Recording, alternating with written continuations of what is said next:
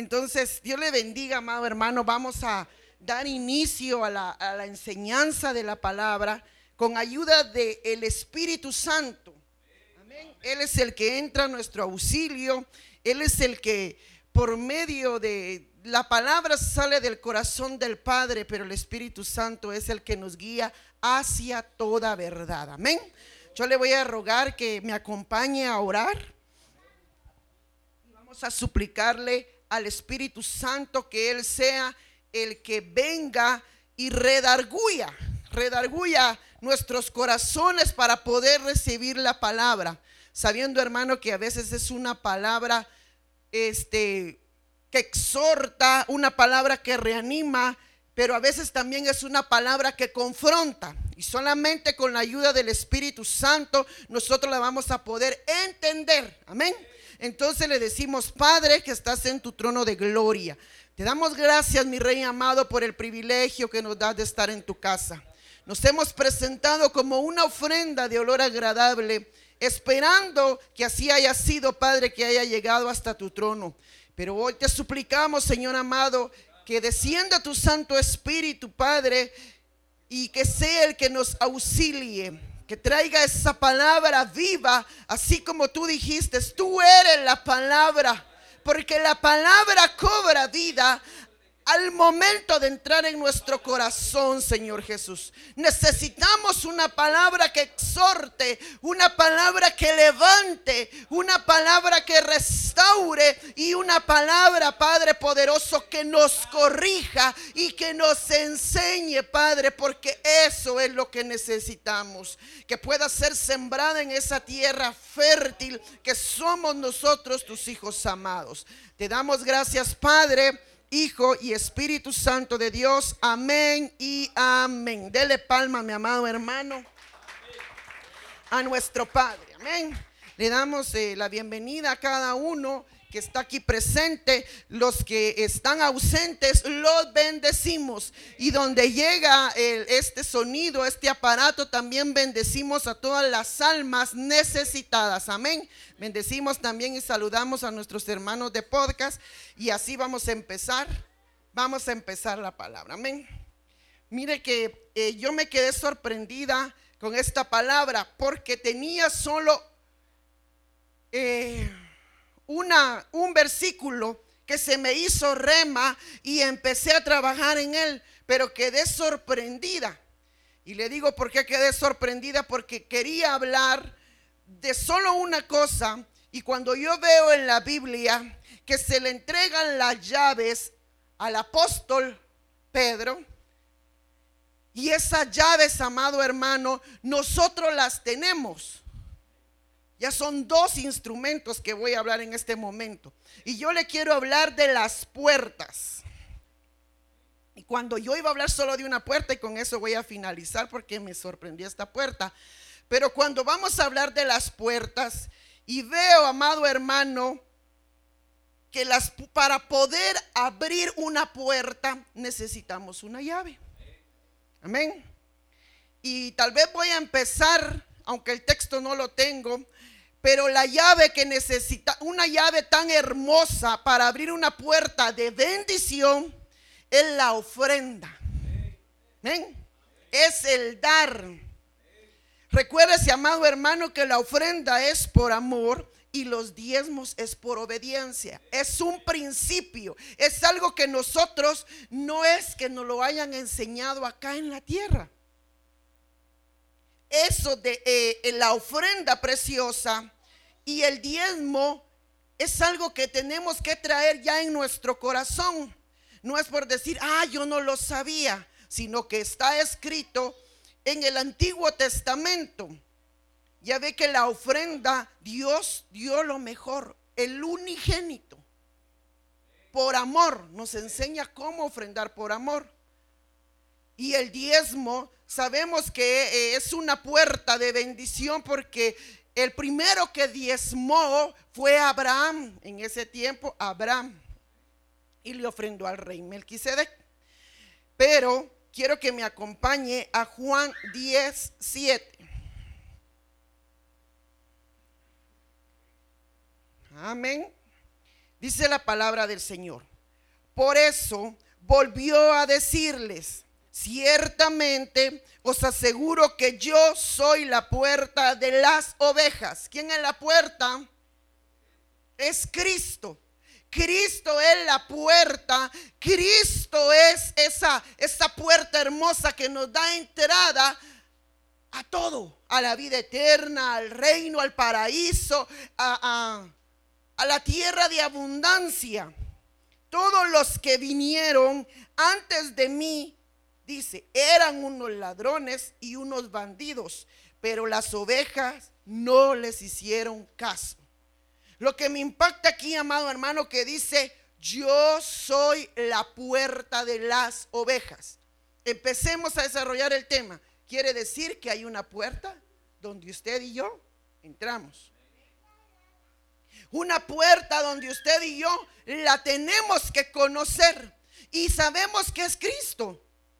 Y usted y yo ya entramos a esa puerta porque ya le conocimos, porque ya le rendimos nuestra vida a Él, ya aceptamos a Cristo como nuestro Salvador. Por lo consiguiente, amado hermano, esa puerta ya la conquistamos.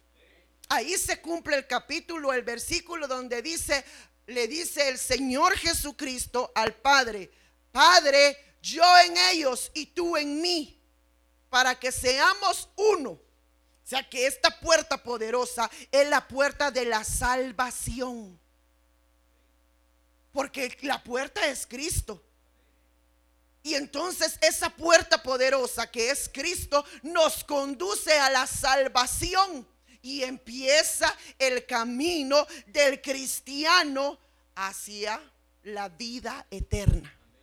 Mire cómo vamos, vamos como abriendo puertas, abriendo puertas. Y la puerta de la salvación nos la abrió el Señor Jesucristo.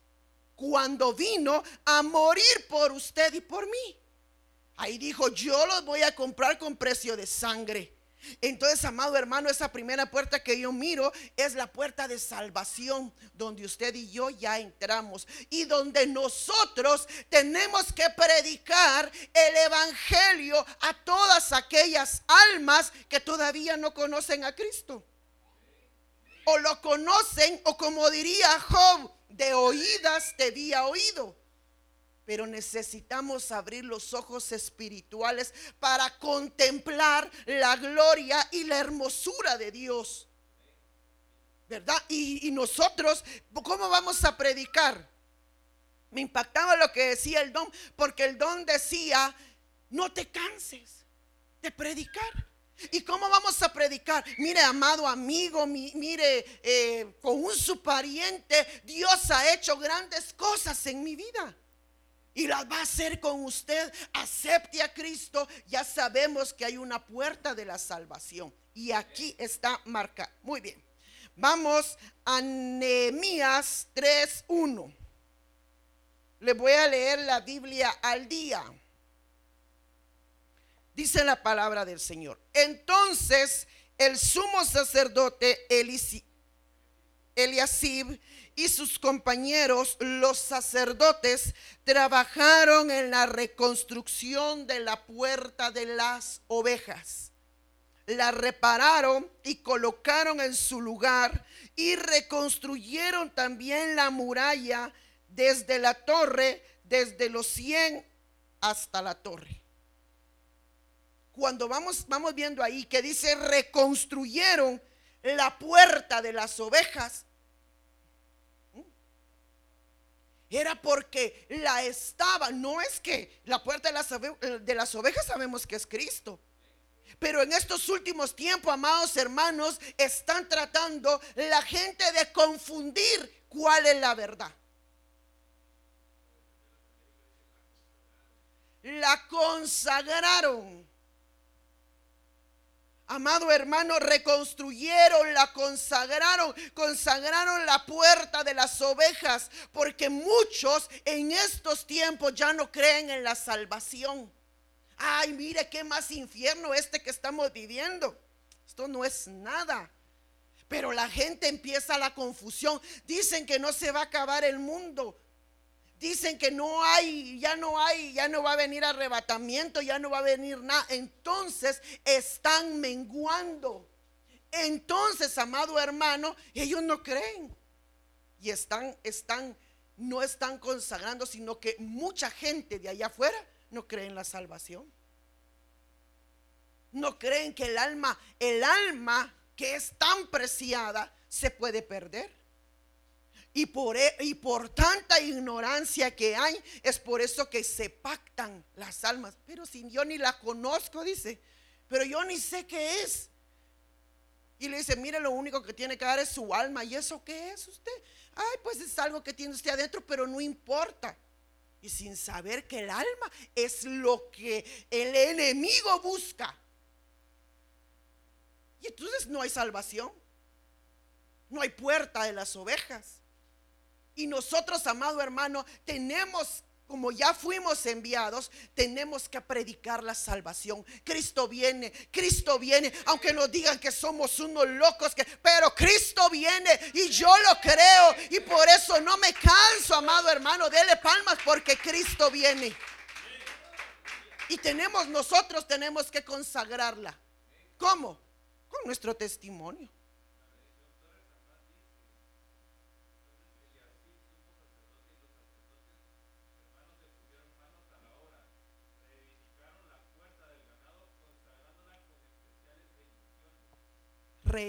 Se pusieron manos a la obra. Y es lo que, lo que nosotros nos activamos el día sábado, amén. Vamos, vamos, enviados, enviados a predicar. Ya estamos enviados, ya tenemos poder, ya tenemos el Espíritu Santo. Entonces vamos a conquistar aquellas almas, aquellas personas, amado hermano.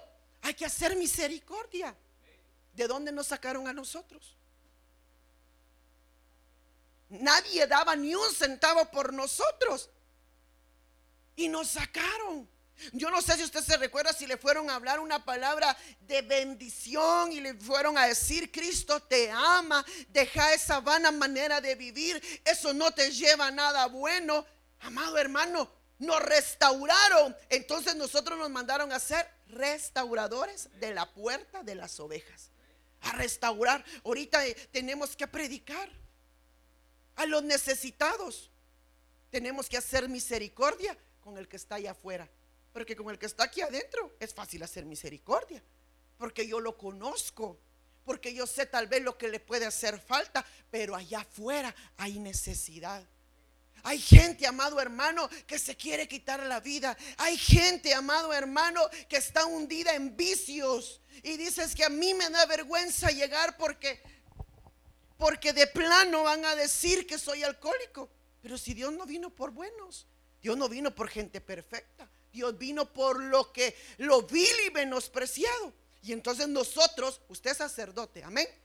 Según el orden de Melquisedec, nosotros fuimos llamados reyes y sacerdotes.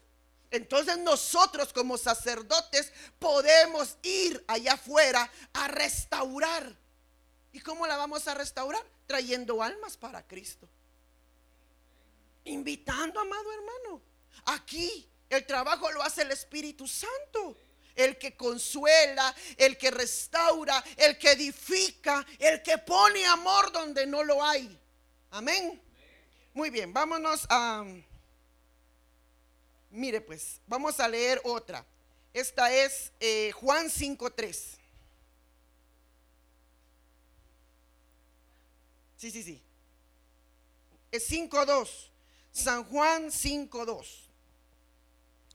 Ahí había junto a la puerta de las ovejas nuevamente, oiga, un estanque rodeado de cinco pórticos cuyo nombre arameo era Betzata.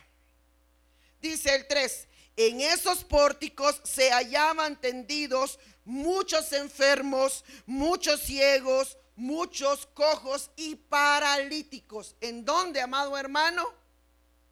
En la puerta de la salvación. O sea que tenemos, entonces, ¿qué tenemos que ir nosotros como sacerdotes a traer allá en esa puerta? Porque no entraron, están junto a la puerta. ¿Qué tenemos que ir a entrar según este texto?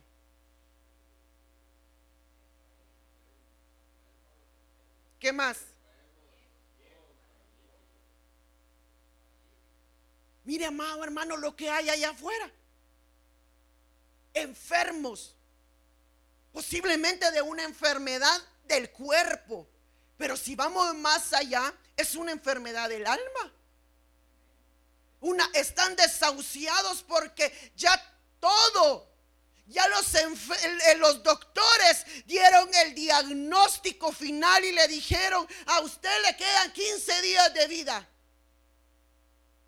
desahuciados, enfermos. A usted, mire, tiene una diabetes grado 3 y ya no hay salvación. A usted, si no se le interna, mañana se muere. Enfermos.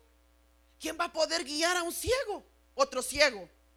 Allá afuera, amados hermanos, hay ciegos espirituales porque no conocen la verdad. Y si se, si se acerca un amigo que está en las mismas condiciones, y le va a decir, fíjate que yo tengo un problema, vos qué decís que haga. Pongámonos a tomar. Y así se acaban las penas. Se le van a acabar las penas tres horas. Y al otro día llega una pena pero moral. ¿Y qué hice? Y el dinero de la quincena me lo gasté. Y el dinero que tenía se me acabó. ¿Y dónde están aquellos amigos? Se desaparecieron cojos. ¿Será que un cojo puede andar en el camino recto? El cojo es que hoy dice, hoy quiero ir a la iglesia y mañana, se, como no puede caminar y dar un paso firme, mañana ya está a la orilla del camino. ¿Y qué tenemos que hacer nosotros como sacerdotes?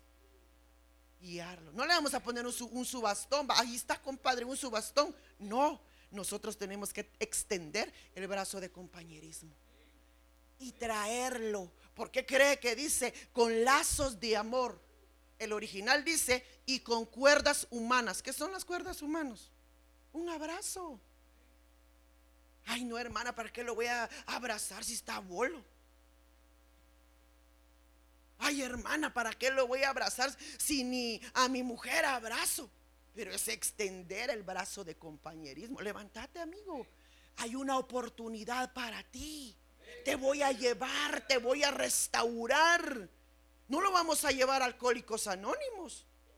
Si sabemos que solo vamos a quitar por un momento el que deje ese vicio, pero lastimosamente dejan un vicio y agarran otro vicio. Y nosotros lo que queremos es traerlos para que conozcan la puerta de la salvación y ahí puedan enamorarse de nuestro Padre Celestial y empiecen a caminar en el camino recto que es Cristo.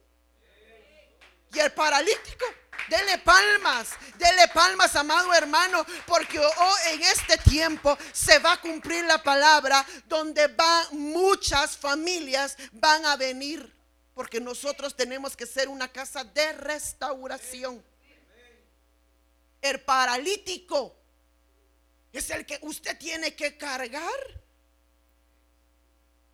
Aquel que ya definitivamente ya no tiene esperanza y ya no mira, está enfermo, ya, es más ni cojea, ya no puede caminar. No tenemos que entrar cargado a la puerta de la salvación. Y ahí en la puerta de la salvación, ¿sabe quién estaba? Aquel paralítico que llevaba 38 años siendo paralítico. Y le dice el Señor Jesús, ¿quieres que te sane? Y él le dice, sí quiero. Amado hermano, nuestro Padre Celestial siempre va a querer lo bueno para nosotros. Nuestro Padre Celestial siempre le va a decir, ¿quieres hijo mío? ¿Quieres que te restaure? ¿Quieres que te levante? ¿Quieres que te, te extienda mi brazo? Lo que nosotros tenemos que decirles, si quiero. ¿Quieres que te sane? ¿Cuántos quieren sanidad esta noche? Yo anhelo sanidad, pero yo le digo, ¿quieres que te sane? Dice el Padre, ¿quieres que te sane? ¿Y por qué mañana decimos, ay, todavía me duele? por aquí. Vamos a ver ah, si todavía. Entonces, ¿será que Dios miente? Dios no miente, amado hermano. Ahí está. La duda. Y la duda es pecado. Yo no sé si usted quiere su milagro. Me, dice, me decía mi esposo el día de ayer, disculpa, tenés una pastilla. Porque yo era farmacia andando, hermano. Yo cargaba diclofenaco, cargaba doloneurobión, cargaba todo lo que termine en on, porque me dolía de todo. Y siempre cargaba porque decía, ay, que me, da el aire, que me da esto. Y me dice, no tiene por ahí una aceta, porque solo acetaminofén toma, un acetaminofén. De verdad que ya no tengo nada de medicina, porque no me enfermo. Me pasa una enfermedad y me dura un día, que me da el mal del pato y posiblemente un día, no pasa más.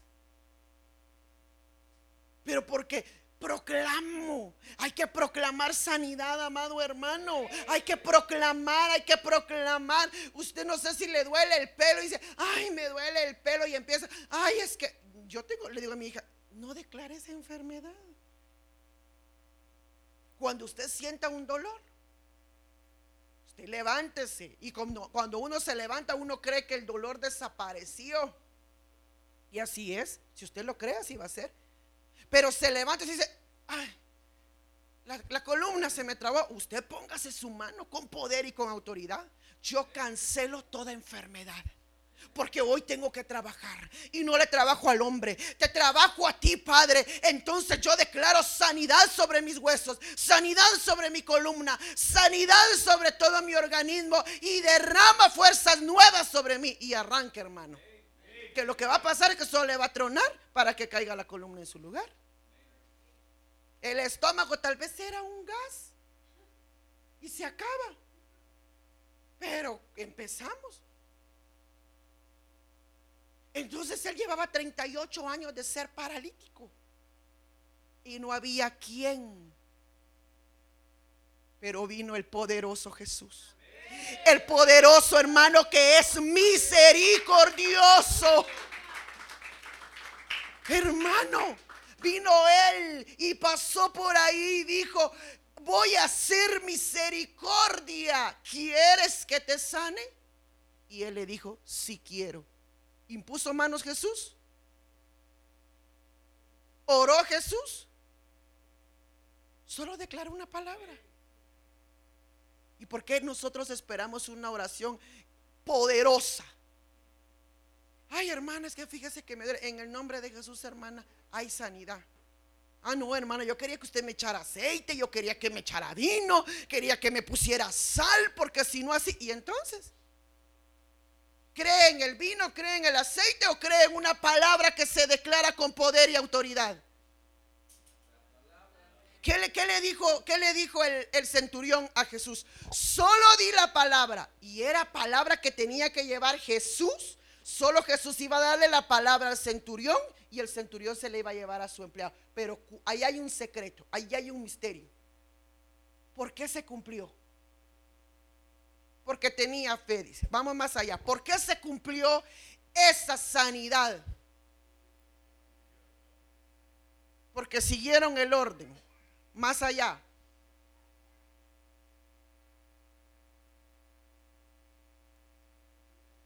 Porque tuvieron fe. ¿Sabe por qué? Porque el centurión era hombre bajo autoridad.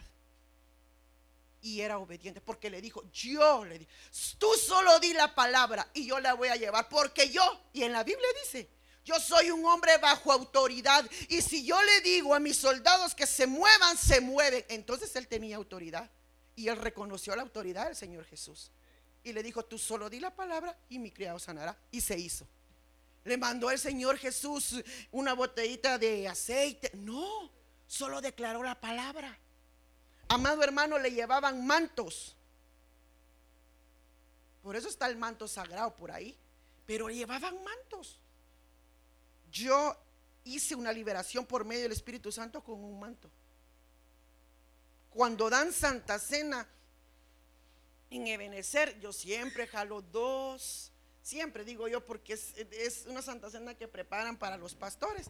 y oro por el manto y todo. Y esa vez hice, se hizo una liberación solo con poner el manto. Era por la fe que yo tenía.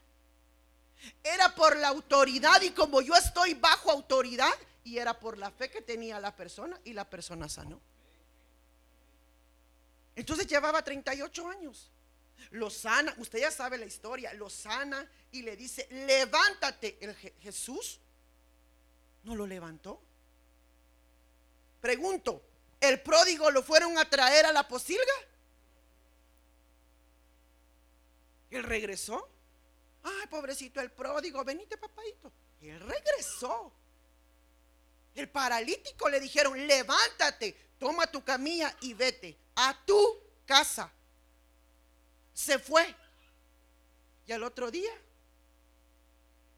lo volvió a encontrar en la puerta. Entonces hay gente, amado hermano, que no quiere la salvación. Hay gente, amado hermano, que lo que quiere es llamar lástima. Y la, entra a actuar la misericordia del diablo. Jehová lo reprenda. Si lo restauraron, hermanos, si ya caminaba, ya agarró su lecho y se fue, y al otro día estaba acostadito otra vez. Y el Señor Jesús le dijo, vete, no sea que algo peor te sobrevenga. Pero no era algo peor que él buscara, sino que Dios se lo iba a mandar por desobedecer, porque ya lo habían sanado. Amado hermano, cuando Dios hace algo a través del Espíritu Santo, porque Jesucristo es el que sana, porque Él es el que vino a hacer milagros, prodigios y portentos. Amado hermano, cuando Dios declara una palabra de sanidad sobre su vida, usted créala, créala, aférrese a esa palabra, que mañana no entre la duda, porque no lo hizo Dios, pues. No lo declaró Dios. Hay que creerlo. Yo estoy sano, me duele, yo declaro sanidad. Es que le está doliendo, yo declaro sanidad. Y empiece a confesar con su boca y a crear esa palabra de sanidad. Muy bien. Vámonos a Génesis 19.1.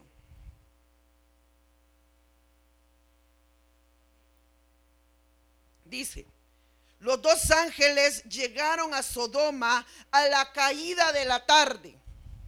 Lot estaba sentado a la puerta de la ciudad y al verlo se levantó para ir a su encuentro y se postró rostro en tierra. Mire dónde estaba Lot, en la puerta de la perdición en la puerta de Sodoma. Y dice la palabra de Dios que la venida del Señor va a ser como los días de Sodoma. Estos tiempos que estamos viviendo. Y él estaba a la puerta. Y era el justo Lot. Amado hermano, estamos viviendo una situación como Sodoma. Un poquito, pongámosle dos rayitas más. Donde usted mira violencia. Donde usted, amado hermano, si no tiene cuidado, ¿qué es lo que le coloca a sus hijos en los, en los, en los celulares o en la tele? Usted ya mira muñecos animados. Usted ya sabe cómo miran los muñecos animados, porque no voy a entrar en detalles.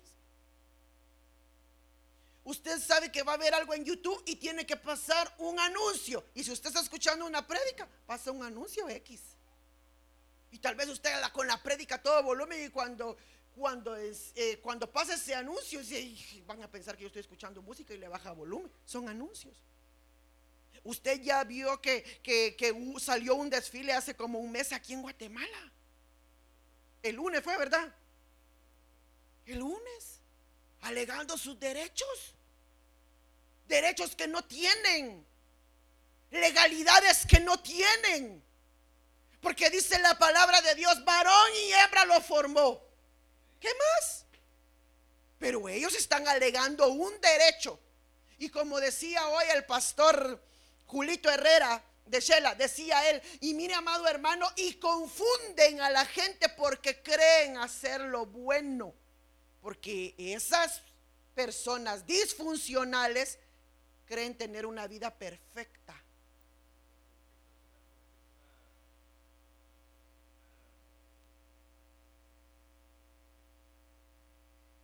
Si creen una vida perfecta, ¿sabe por qué? Porque vienen dos personas del, del mismo género lastimadas, incomprensidas, incomprendidas. A mí no me comprenden y a mí tampoco. Venite, juntémonos. Y para eso afuera es lo normal. Así estaba Lot en la puerta.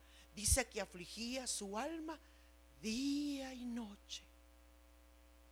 Amado hermano, eso es lo que estamos viviendo. Yo no sé si usted mira las noticias, pero cuando hay patrullas, o yo no sé si aquí casi no hay ambulancias, pero en la capital, los que han vivido en la capital, hay patrullas y usted sale toda la familia en las ventanas y en las puertas. ¿Verdad? Es común. Y, todavía mandan un vigilante.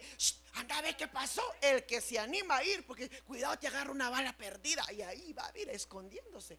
Ay, y hasta video. Cada, yo voy en la ciudad, hermano, y pasa un accidente y miren lo que pasó. Toda la gente con los celulares afuera, grabando el accidente y subiéndolo a la red. Y de ahí le cae a usted. Afligía su alma día y noche, día y noche. Pero ¿qué pasó? Vinieron dos ángeles y lo vinieron a rescatar. Así va a ser ah, con nosotros, amados hermanos, nos van a rescatar, pero nosotros ya sabemos.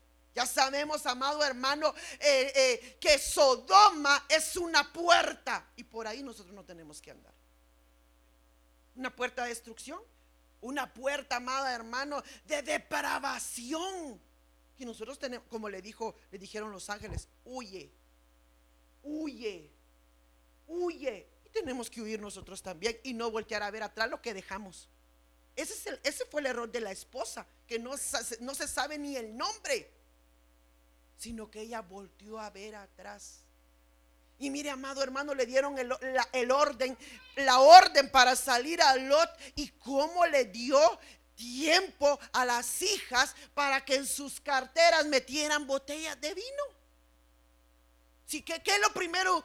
Yo no sé si usted ha escuchado la mochila de las 72 horas. Esa la tendríamos que tener supuestamente todos en las casas. Con botiquín, con esto, con lo otro. ¿Y qué es lo primero que usted dice? Mira, mamadita, vámonos, porque dice que media hora nos dan para salir. ¿Qué es lo primero que usted agarra?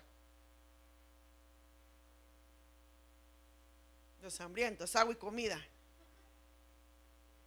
¿Qué es lo primero que usted agarra? Mi teléfono y mi cargador y mis audífonos para ir escuchando música. ¿Qué es lo primero que usted agarra? Yo le apuesto que lo primero que agarran las mamás es pañal. Si hay hijos pequeños, pañales, pacha, leche y un su suéter y le echa tres mudadas y al, niño. ¿Qué es lo primero que echamos nosotros? Buscamos la, la primera necesidad. ¿Y qué nos deja entender entonces de las hijas de Lot? ¿Cuál era su primera necesidad? Embriagarse. El vino. Huye. Huye de las pasiones. Huye del desorden. Hay hermanas que a mí con eso, con eso conmigo no va, pero tenemos que huir. Si no nos toca, si no nos va, solo tenemos que hacer los quites, va, pero no me pasó a este lado, no me pasó a este lado. Muy bien. Vamos a Salmos 107. 107, 15. Den gracias al Señor por sus favores y por sus portentos con los hombres. El que puede romper puertas de bronce y las barras de hierro, de hierro hace pedazos. ¿Qué nos habla el bronce? ¿Quién es el que tiene poder y autoridad para romper las puertas de bronce que nosotros podemos tener? Hay muchas puertas de bendición, amados hermanos, para nosotros. Y me voy a adelantar ya casi a la última. Hay muchas puertas, pero usted no, usted no sabe o si sabe que las puertas de bendición, mire hermano, me puede decir, mire pastora, yo ofrendo, yo diezmo. ¿Y por qué no cae la bendición en mi casa? ¿No será que hay una puerta de bronce? Que, hay que, que, nosotros no podemos, porque ahí dice que nosotros no. Dice que Él el Señor Jesús, Dios, Padre, Hijo, Espíritu Santo, puede romper las puertas de bronce. De bronce nos habla de juicio. Hay puertas que tienen una maldición. Pero ¿por qué será?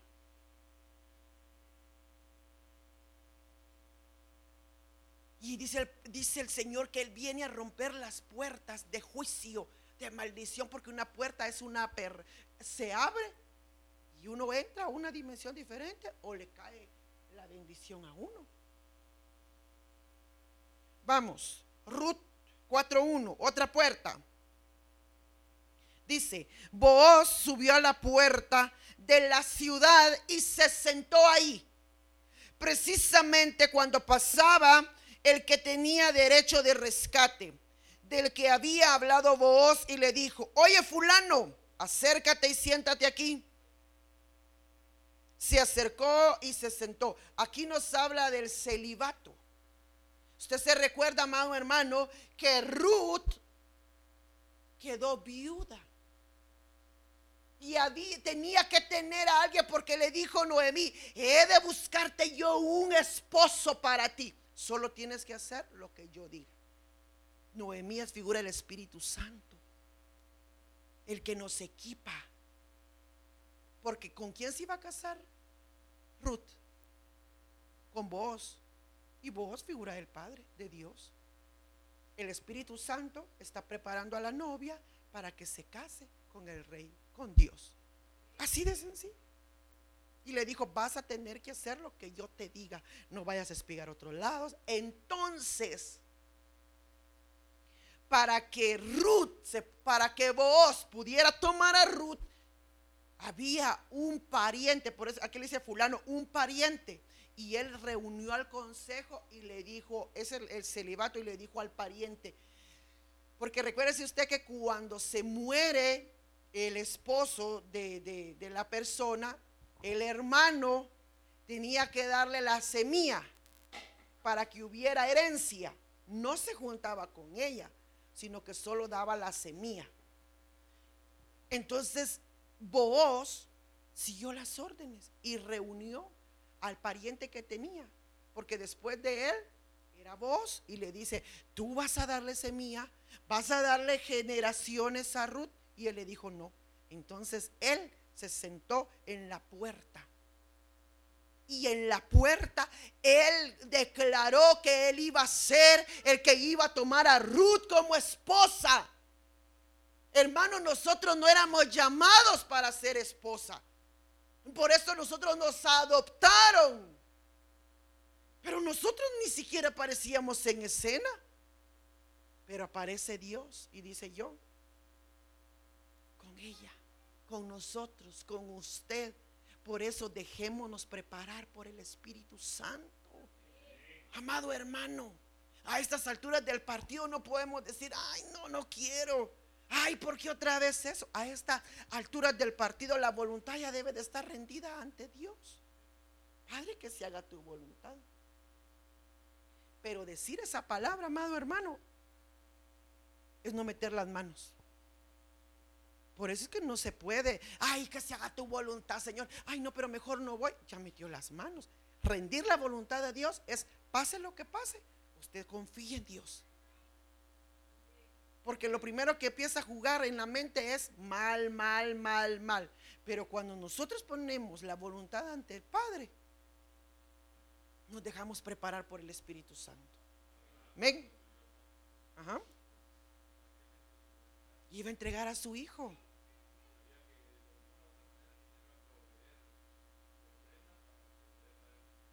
Eso es, eso es no temerle al futuro. Yo no le temo al futuro. Yo agarré tan bien ese texto que lo hice rema en mi vida. Eh, Proverbios 31, 25. La mujer, eh, la mujer virtuosa no le teme al futuro, porque el futuro es Cristo. Y si yo estoy en Él, yo estoy en Él y Él está en mí, ¿a qué le vamos a temer? Ni a la peste destructora. ¿Por qué? Porque dice, pongan, mojen con el hisopo la sangre y póngalo en las dinteles. Amado hermano, usted es puerta. Y a usted le pusieron una señal en la frente que es la tau. Si nosotros no nos puede tocar el enemigo sin autorización del que está allá arriba. Entonces, si usted sabe que lo están, está en una prueba, usted diga, Padre, tú permitiste, permite que yo pueda salir victorioso de la prueba con la ayuda de tu Espíritu Santo. Que mis fuerzas no me falten, que mi fe no me falte. Porque lo primero que hacen en las pruebas es debilitar el alma. Poner incredulidad. De esta no vas a salir. ¿Qué, mi hermano? De esta no salís. Pero ¿y en quién confía usted, pues? En Dios. Mire pues, Lucas 13, 24, voy leyendo. Esforzados a entrar por la puerta angosta, porque os digo que muchos procuran entrar y no podrán. Lucas 13, 24. Mateo 7, 13. Entrad por la puerta estrecha. Este es el contexto. Que es ancha la puerta y espacioso el camino que lleva a la perdición. Y son muchos los que entran por ella. Ya ven, la puerta del mundo no tiene límites. Porque usted puede hacer ahí lo que quiera. Que nadie le dice nada. Nadie tiene patrón, nadie tiene jefe, nadie, todos hacen lo que quieren. Ancha es la puerta, pero la puerta que conduce a la salvación es Cristo. Él es el camino, Él es la verdad y Él es la vida. Amén. Muy bien. Job 3.10. Aquí hablamos de Job cuando lo empezó a perder todo, pero él jamás maldijo a Dios. Jamás. Mire lo que dice, ¿por qué no me cerró las puertas del vientre para ocultar mis ojos los dolores? ¿Por qué no morí en las entrañas o no perecí saliendo del seno? Eso fue lo más delicado que pronunció Job desde que lo perdió todo. Él no, él, no pronunció maldición ante Dios. Porque muchos cristianos no les gusta la vida del Evangelio. Porque la creen complicada. Yo me voy usted porque en esa iglesia solo tunazos hay. Uno me dijo alguien, yo empecé a llegar, pero desde que empecé a llegar solo problemas soy. Son, soy y hay. ¿No será que lo están purificando? Hermanos, si venimos destrastaditos, nadie vino bueno. Todavía a estas alturas del partido todavía tenemos cositas ahí que nos van quitando. Demos gloria a Dios que ya no, se, ya se, nos quitaron una. Demos gloria a Dios que se nos van quitando poco a poco porque yo le aseguro y confírmeme usted si usted, si su día de hoy fue mejor que el de ayer. Al menos hoy ya no pecamos como lo hicimos ayer. Si ayer contestamos mal, hoy, hoy no lo hicimos. Si ayer usted se le pasó por alto orar, hoy ya oró. Entonces cada día tiene que ser mejor, como la luz de la aurora que va de aumento en aumento. Amado hermano, digámosle al Padre, mire pues cada día que usted empiece y tenga una prueba, llámese como se llame, tenga alguna situación, usted diga un día menos. Solo aprendí de una pastora. Yo dije, es cierto. Porque, amado hermano, ¿por qué sumamos nosotros? Un día más con este dolor, ya no lo voy a aguantar. Ay, un día más un día más que no conseguí trabajo. Un día más que no me van a pagar. No le van a pagar ese un día más. Yo quiero romper hoy todas las palabras que hemos dicho con un día más. ¿No ha dicho usted un día más y no van a pagar más alto el tomate? Dicen que la otra semana va peor. Esta cosa está delicada, usted. Un día más y no hay agua para regar la siembra. ¿Por qué no decimos un día menos y Dios va a proveer? Un día más. ¿Qué más? ¿Qué más decimos con un día más? Un día más y yo ya no soporto más a mi María. ¿No es un día menos, pues? Porque cada día Dios nos va purificando. Un día más no voy a hacer cola en el banco y le toco una cola de como 10 mil gentes. Ahí están probando la paciencia. ¿Usted, amado hermano, cree que la siembra que usted está dando es la mejor siembra? ¿O no? ¿Su trabajo es el mejor trabajo? ¿O hay, o hay otros que le superan?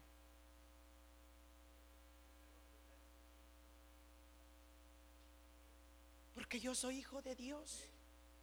Dice que la bendición cae sobre buenos y malos, ¿cierto o falso? Pero ¿será que la bendición que Dios derrama sobre buenos y malos es la misma para nosotros? ¿O, también beneficia a los malos con la misma bendición? Nosotros somos hijos de Dios. A nosotros no, no nos va a faltar nada.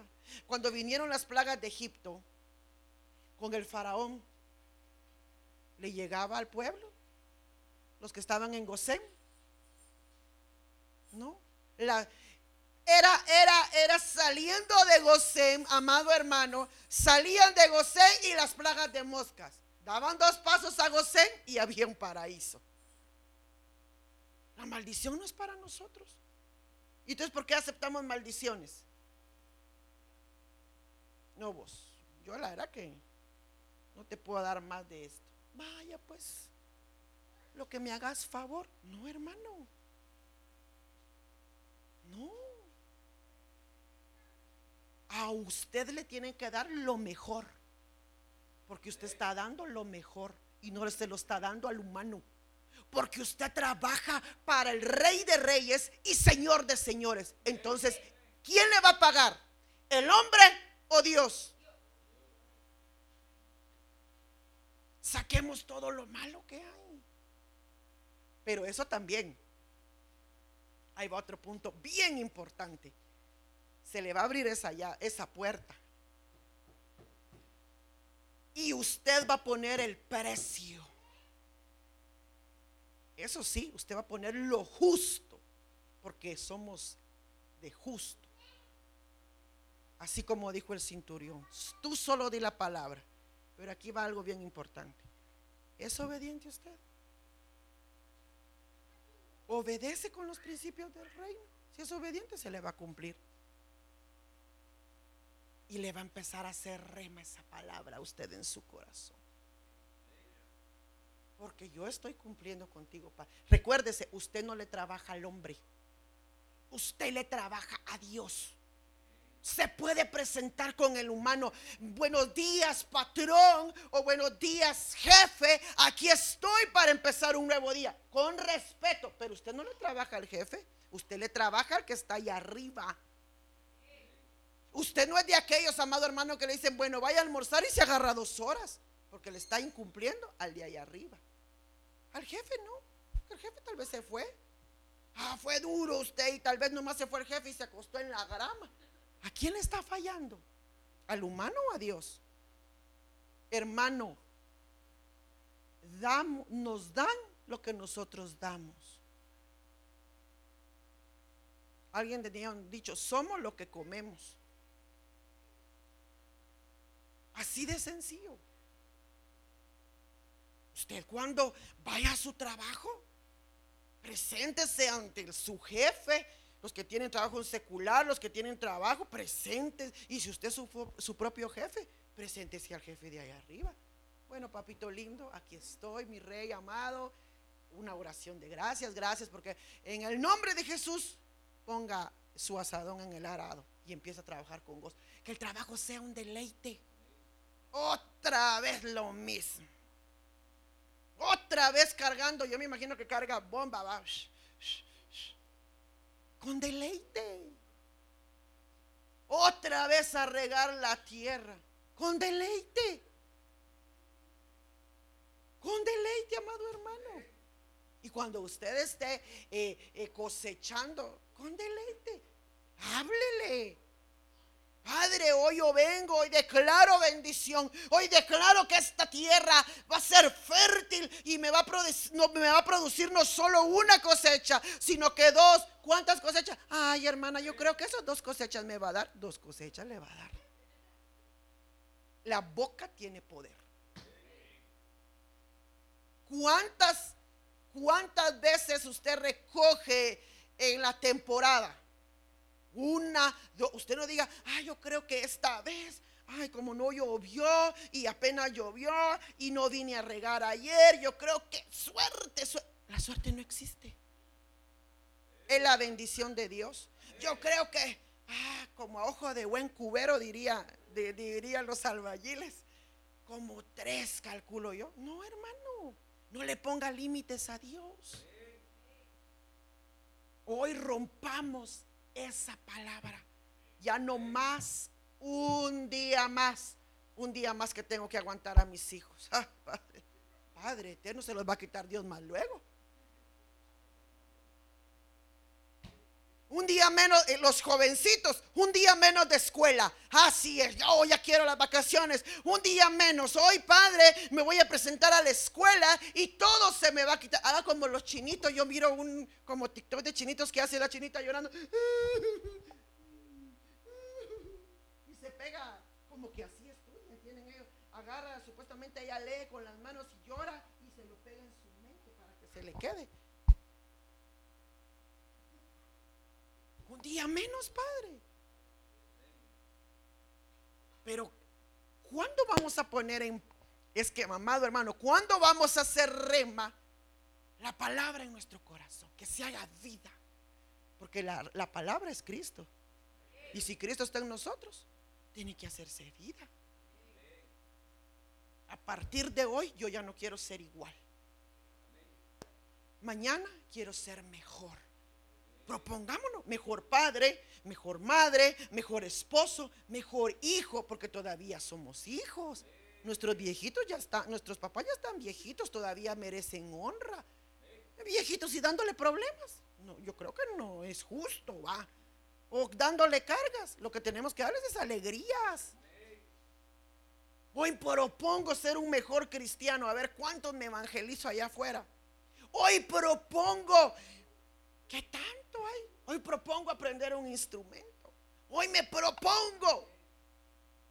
Hermano, trabajemos así. Nosotros no dependemos de la naturaleza. Nosotros, amado hermano, no, no dependemos de lo que diga el gobierno. Nosotros dependemos de lo que dice Dios. Y dice Dios, yo juro que serás feliz el resto de tu vida. Y yo lo creo. Yo lo creo, amado hermano. Si Él lo dijo, ¿por qué yo voy a dudar? Yo tengo que acomodar todo a mi felicidad. Pero si no, y lo último, la prueba de la oportunidad. Primera de Samuel 17, 26. Perdone, este fue el primer versículo que a mí me saltó. 26. Este fue el primer versículo que a mí me saltó. Y de esto iba a hablar. Y el Señor me empezó a llevar a la puerta de la salvación que es Él. Pero mire este. Entonces habló David a los que estaban junto a él diciendo, ¿qué harán al hombre que venciere a este filisteo, quitaré el oprobio de Israel. Porque ¿quién es este filisteo? Incircunciso para que provoque a los escuadrones del Dios viviente. ¿De quién estamos hablando ahí?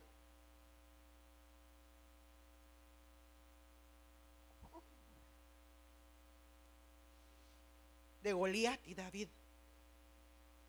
Mire el 25. Ah, mire pues, mire lo que le iban a dar. Usted sabe que Goliat era un gigante. Amado hermano, nosotros tenemos que pelear con gigantes. Pero mire lo que hizo David. En el 25, y cada israelita decía, ¿habéis visto a ese hombre que se adelanta a provocar? O sea que los gigantes que nosotros tenemos que vencer nos provocan. A Israel, al que lo venza, oiga lo que le van a dar. El rey le dará grandes riquezas y le dará a su hija y librará de impuestos la casa de su padre. ¿Qué le llamó la atención a David? ¿El gigante o la recompensa? La recompensa. En primer lugar, David no lo vio como un gigante, lo vio como un incircunciso, lo hizo nada. Y entonces, amado hermano, ¿por qué el problema que se nos aparece a nosotros lo hacemos más grande de lo que es?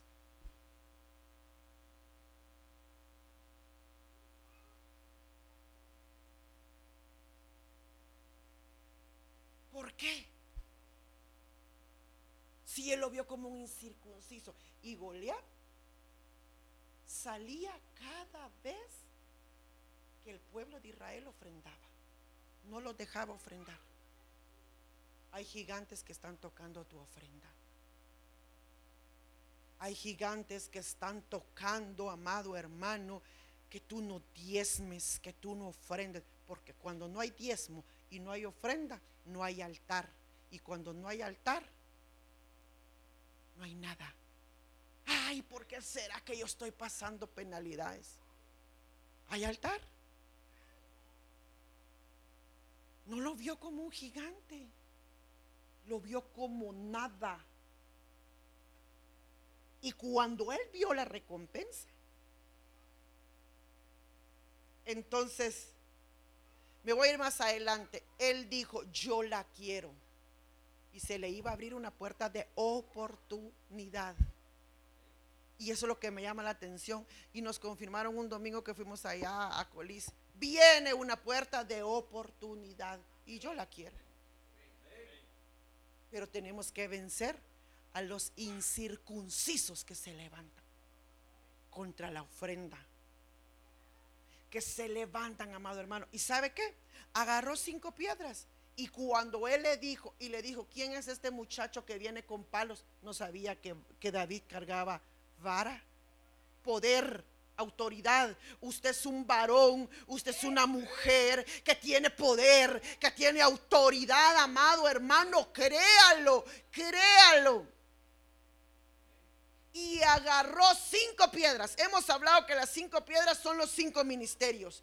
Pero hemos hablado, ahora el Señor dice que las cinco piedras, ¿cómo morían? Antes en el antiguo pacto, aquellos incircuncisos, aquellos que, aquellos que pecaban y blasfemaban el nombre de Dios. ¿Cómo morían? A piedradas, diría alguien por ahí. A pedradas. Y el que tomó una piedra, y la piedra es Cristo. Mira, hermano, lagar incircunciso. Cuando él le dijo incircunciso, el gigante se hizo nada. Y de ahí con espada le voló la cabeza. No solo es de tirar el problema. Tírelo, mátelo, acábelo y vaya a recibir su recompensa que va a venir de allá arriba. Amén. Gloria a Dios, gloria a Dios. Yo quiero, amado hermano, que se ponga sobre sus pies. Yo no voy a orar. Yo quiero que usted empiece a levantar una oración, porque cada quien sabe por qué va a orar.